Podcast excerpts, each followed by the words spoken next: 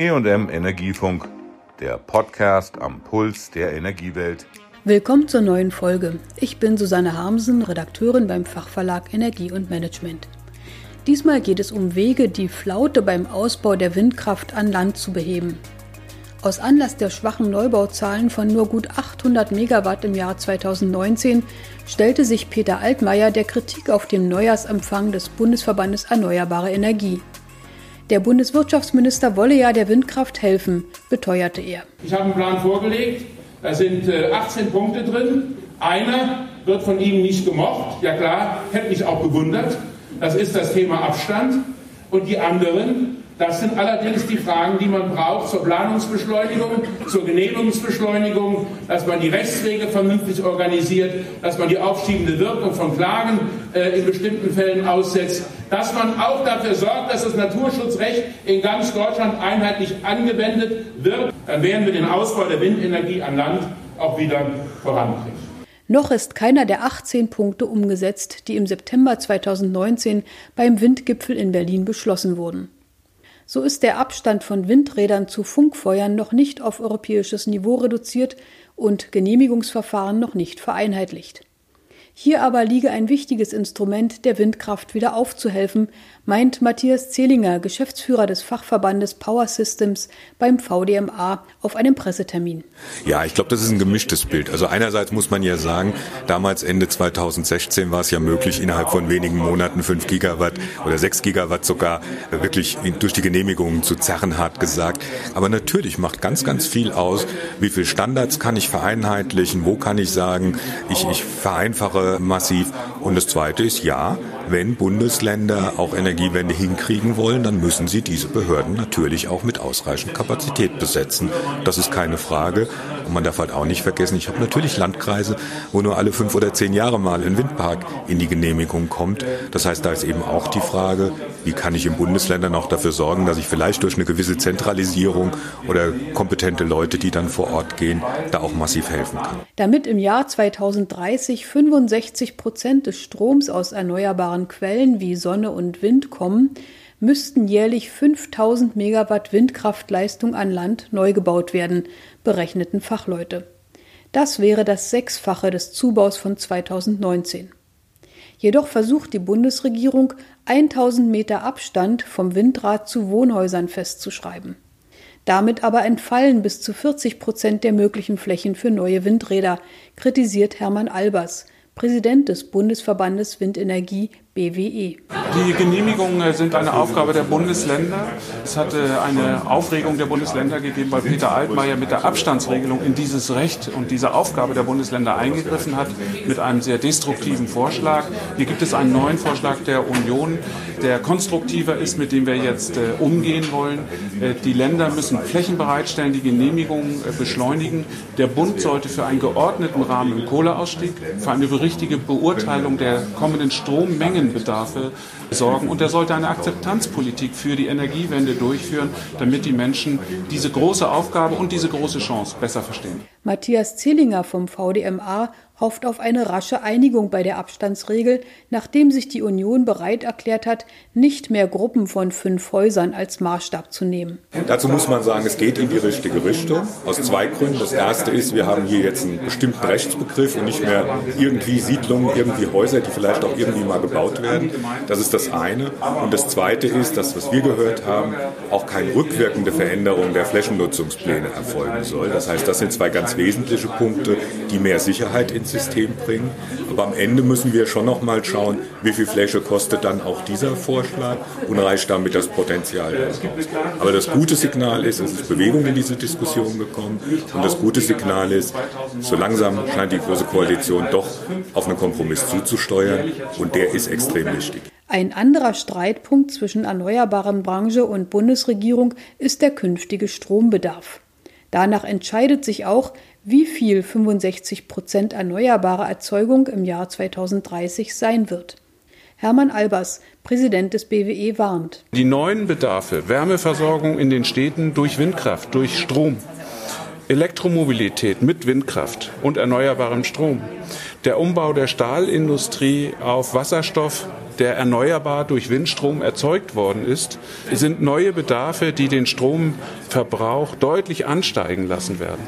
Und wir haben den Eindruck, dass der Minister sich die Sache derzeit sehr leicht macht. Peter Altmaier, wenn er von einem sinkenden Stromverbrauch ausgeht und 65 Prozent von einem sinkenden Stromverbrauch macht halt sehr viel kleinere Ziele als 65 Prozent von einem realen Strombedarf, den wir bei 750 Terawattstunden etwa 25 Prozent höher sehen als heute. Im Klimapaket der Bundesregierung wird geplant, die EEG-Umlage von über 6 Cent je Kilowattstunde Strom zu senken, finanziert über Einkünfte aus der CO2-Abgabe auf Brennstoffe. Das aber bezeichnete Hermann Albers vom BWE als vergiftetes Geschenk das die Akzeptanz der Erneuerbaren weiter gefährde. Nun kommen wir allerdings in einen Zeitraum, nämlich ab 2022, wo aufgrund der sinkenden Kosten für erneuerbare Energien und aber auch aufgrund des Ausscheidens von Bestandsanlagen nach 20 Jahren, die noch eine höhere Förderung beanspruchen durften zum damaligen Zeitpunkt, die EEG-Umlage selbstständig sinken wird. Zwischen 2020 und 2030 die Umlage um bis zu drei Cent um 40 Prozent. Das ist jetzt ein Verdienst der Erneuerbaren und der Wirtschaftsminister könnte auf dieser Grundlage sich hinstellen und eindeutig identifizieren, seht her, die Erneuerbaren sind euer Preissenker.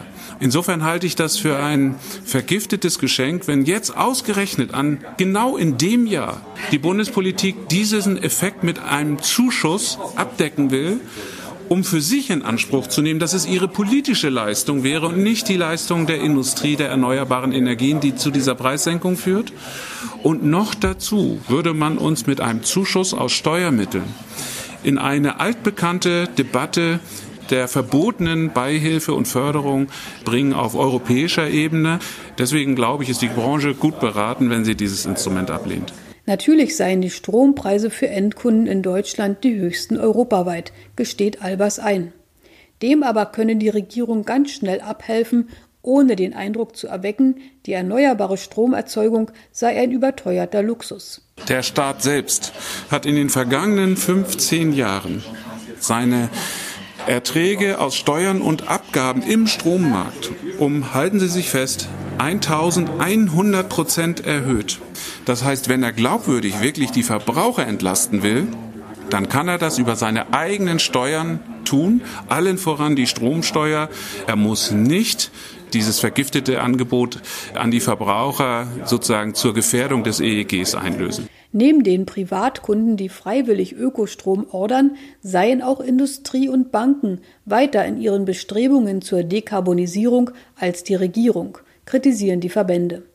Viele wollten schon bis 2030 viel weniger oder gar keine Treibhausgase mehr emittieren. Das würden aber falsche Regeln zur Eigenstromversorgung behindern, erläutert Matthias Zehlinger vom VDMA. Was bedeutet eigentlich Eigenversorgung eines Unternehmens? Wenn Sie die Solaranlage aufs Dach schrauben, direkt, egal wer sie Ihnen finanziert, haben Sie heute eine Eigenerzeugung. Das heißt, Sie haben niedrigere EEG-Umlage äh, und sonstige Kosten, reduzierte Umlagen. Ähm, das haben Sie, wenn Sie einen direkten Vertrag mit dem Windpark einen Ort weiter haben und es sehr klar zuzuordnen ist, dann haben Sie dasselbe Privileg nicht, müssen wir da nicht auch an die Diskussion ran. Die ist komplex, aber meines Erachtens muss man die auf dem Weg zur Dekarbonisierung der Industrie in den wenigen nächsten Jahren führen und auch zu einem positiven Abschluss bringen. Bei der in diesem Jahr anstehenden Reform des Erneuerbaren Energiengesetzes EEG müssten nach Meinung von Matthias Zehlinger auch die Vermarktungsregeln für erneuerbare Erzeuger flexibler gestaltet werden, damit sie zugleich interessierte Unternehmen und das Netz beliefern können. Dort ist das Problem, dass wir zum Beispiel im EEG Regelungen haben, dass sie eben ihren Windpark nicht teils teils verkaufen können. Einmal über die Vermarktung an der Strombörse oder der Direktvermarkter andererseits über eine Direktbelieferung. Das heißt, hier brauchen wir einfach eine flexiblere Regelung. Ähm, das muss ins EEG, das ist relativ klar. Und das könnte nach meiner Einschätzung auch tatsächlich relativ einfach vorgenommen werden. Auch Hermann Albers sieht in der Industrie die Kunden von morgen, die abseits der langsamen Politik längst auf erneuerbaren Strom setzen. Google, äh, Facebook, Amazon sind Unternehmen, die als erste sich eine erneuerbare Stromversorgung ihrer Rechenzentren in Deutschland gesichert haben, weil sie wissen, es ist ihr Marketingkriterium für die Zukunft, es wird ihre Umsätze erhöhen und sie werden den Auflagen einer CO2-Bepreisung entgehen. Für dieses Jahr liegen immerhin Genehmigungen für ca. 2000 Megawatt an neuen Windkraftanlagen an Land vor. Doch das ist immer noch nicht halb so viel, wie für die Energiewende benötigt wird. Noch immer ist die Deckelung der Photovoltaik auf 52.000 Megawatt nicht aufgehoben und für die zusätzlichen 2000 Megawatt Windkraft auf See gibt es auch noch kein grünes Licht. Eine Regierung, die aus Kohle und Kernkraft aussteigen will, muss endlich auch dafür sorgen, dass es genug alternative Stromquellen gibt. Das war die heutige Folge zur Akzeptanz der Windenergie an Land. Tschüss, sagt Susanne Harmsen. Das war der E&M Energiefunk. Bleiben Sie voller Spannung und bis nächste Woche.